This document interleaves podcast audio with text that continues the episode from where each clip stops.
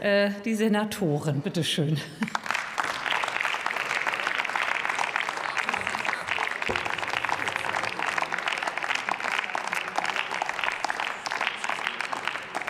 Frau Präsidentin, werte Damen und Herren! Housing First, zuerst eine Wohnung. Am Anfang aller Hilfe steht die bedingungslose Vermittlung in ein eigenes Mietverhältnis. Diese Idee ist so einfach wie überzeugend. Ohne Wohnung sind Menschen schutzlos Frost und Hilfe ausgeliefert, ist es kaum möglich, eine Arbeit zu finden. Und auf der Straße und in Unterkünften werden Menschen viel schneller Opfer von Diebstahl. Das heißt, auch wichtige Dokumente gehen schnell verloren.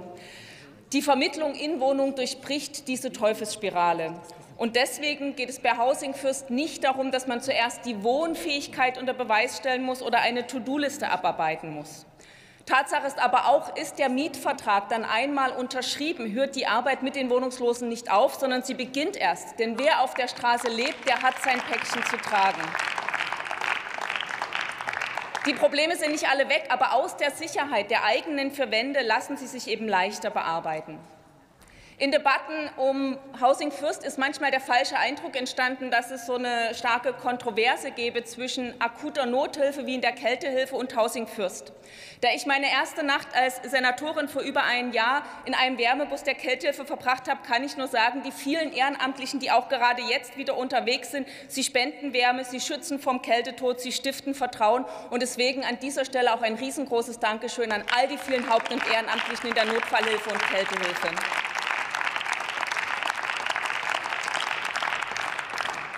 Angeregt durch Erfolge mit Housing First in Finnland hat in Berlin die frühere Sozialsenatorin Elke Breitenbach zusammen mit Alexander Fischer im Staatssekretär Housing First als Pilotprojekt eingeführt. Und wir haben das evaluiert und das wissenschaftliche Ergebnis war ganz klar, Housing First funktioniert. Es gab eine enorm hohe Wohnstabilität von 97 Prozent. Daraufhin hat Berlin entschieden,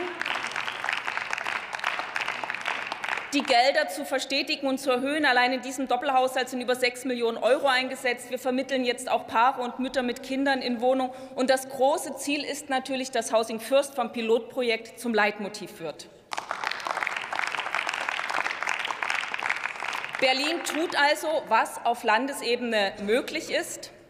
Damit aber Housing First wirklich flächendeckend zum Leitmotiv wird, ist der Bund gefragt und deswegen in aller Kürze einige Maßnahmen, die notwendig sind und die auch im Antrag hier aufgeführt sind. Erstens, es braucht bezahlbaren Wohnraum, das heißt eine Priorisierung des sozialen Wohnungsraums. Zweitens wäre es sehr hilfreich, wenn der Bund von der Gesetzgebungskompetenz gebraucht wird und Mietendeckel ermöglicht. Das erleichtert schlichtweg den Erhalt von bezahlbaren Wohnraum.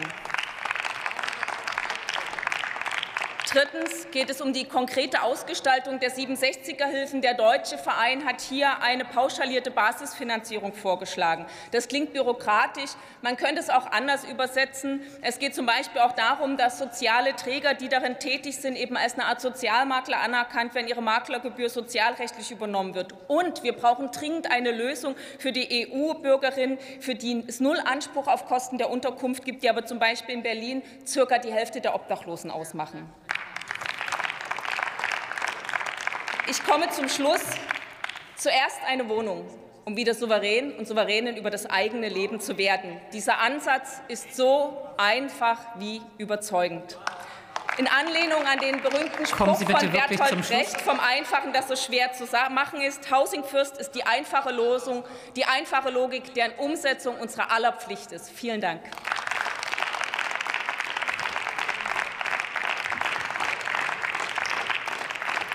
So, das war Katja Kipping, Senatorin aus Berlin.